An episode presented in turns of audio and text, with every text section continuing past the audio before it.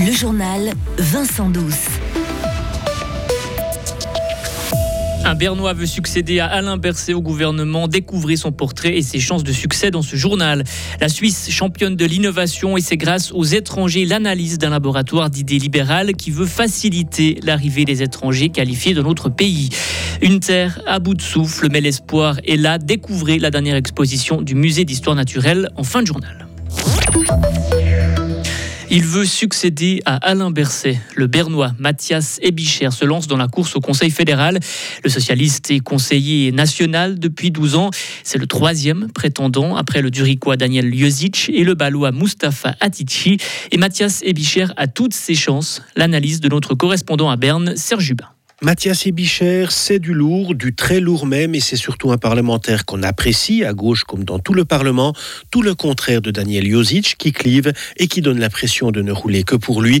Le Bernois s'est d'ailleurs présenté ce jeudi comme le membre d'une équipe. L'ancien journaliste Mathias Ebicher a d'excellentes chances de figurer sur le ticket socialiste lors de l'élection au Conseil fédéral le 13 décembre.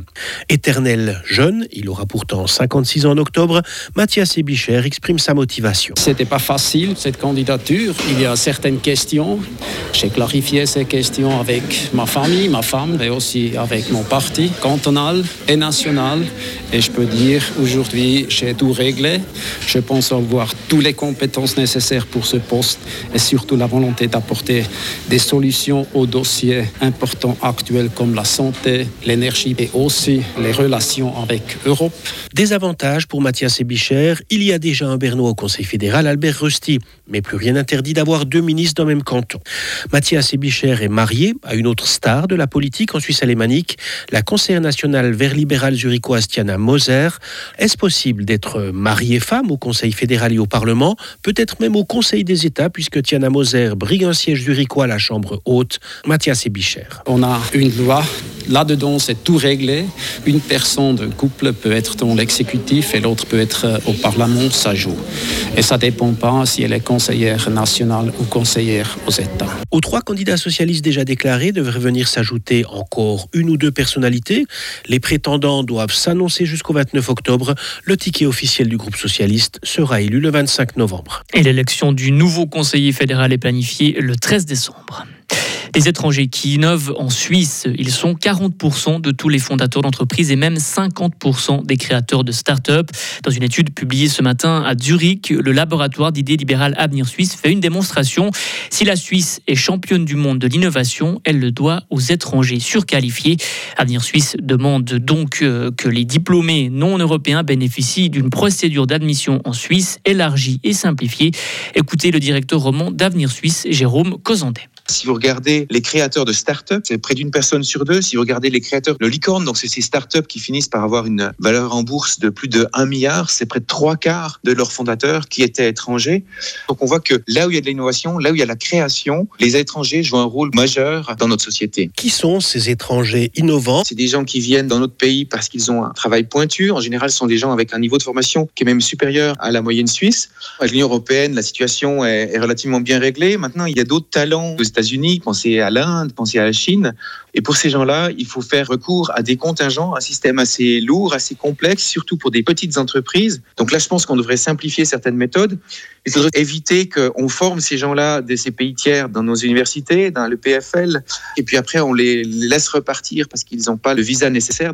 Avenir Suisse arrive à cette conclusion. Si la Suisse veut maintenir sa force d'innovation, l'immigration n'est pas une option, mais une nécessité. L'opération s'est bien passée. Soulagement pour Charles Morero. L'évêque du diocèse de Lausanne, Genève et Fribourg a subi une opération hier en urgence. Il a dû être opéré à cause d'une chute à Véleux il y a quelques mois. Il a saigné au niveau du crâne et deux hématomes sous-duraux se sont formés. Le diocèse annonce que l'évêque est en convalescence. La Terre à bout de souffle. Voilà le nom de la nouvelle exposition du musée d'histoire naturelle de Fribourg. Elle cherche à mettre en lumière l'état actuel de notre planète, Lisa Oberson. Surpêche, pollution plastique ou encore construction industrielle, les activités des êtres humains épuisent les ressources de la planète. Elles ont une influence permanente sur celle-ci. L'exposition montre qu'il est urgent d'agir sans toutefois accabler le public d'informations négatives. Carole Schneuvely, responsable du projet.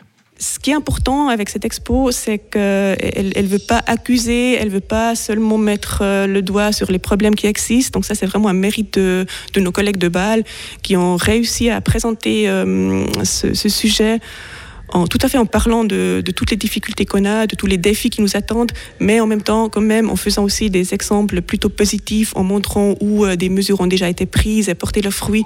Et du coup, on espère que, le public va pas sortir euh, déprimé de cette exposition, mais plutôt euh, informé et quand même avec aussi certaines idées de comment on, peut, on peut choisir nos, nos comportements pour, pour améliorer la situation. Tout au long du parcours, différents objets racontent une histoire afin de faire réagir le public. C'est le cas des filtres à air qui ont perdu petit à petit leur blancheur pour devenir tout gris. Ils montrent ainsi l'évolution de la qualité de l'air dans notre canton. Ces objets sont là pour questionner le public et le faire réagir. Merci Lisa. L'exposition débute demain et dure jusqu'en janvier prochain. Retrouvez toute l'info sur frappe et frappe.ch. La météo avec Helg Agividier, votre partenaire pour la réparation et maintenance en chauffage, sanitaire et ventilation est là pour vous. Helg.ch le temps de vendredi, il y aura quelques nuages, mais on passera tranquillement à un temps ensoleillé et chaud. On aura des températures comprises entre 13 et 23 degrés. Concernant samedi, un temps plutôt nuageux. Ce sera plus estival dimanche avec à nouveau une dégradation pour lundi.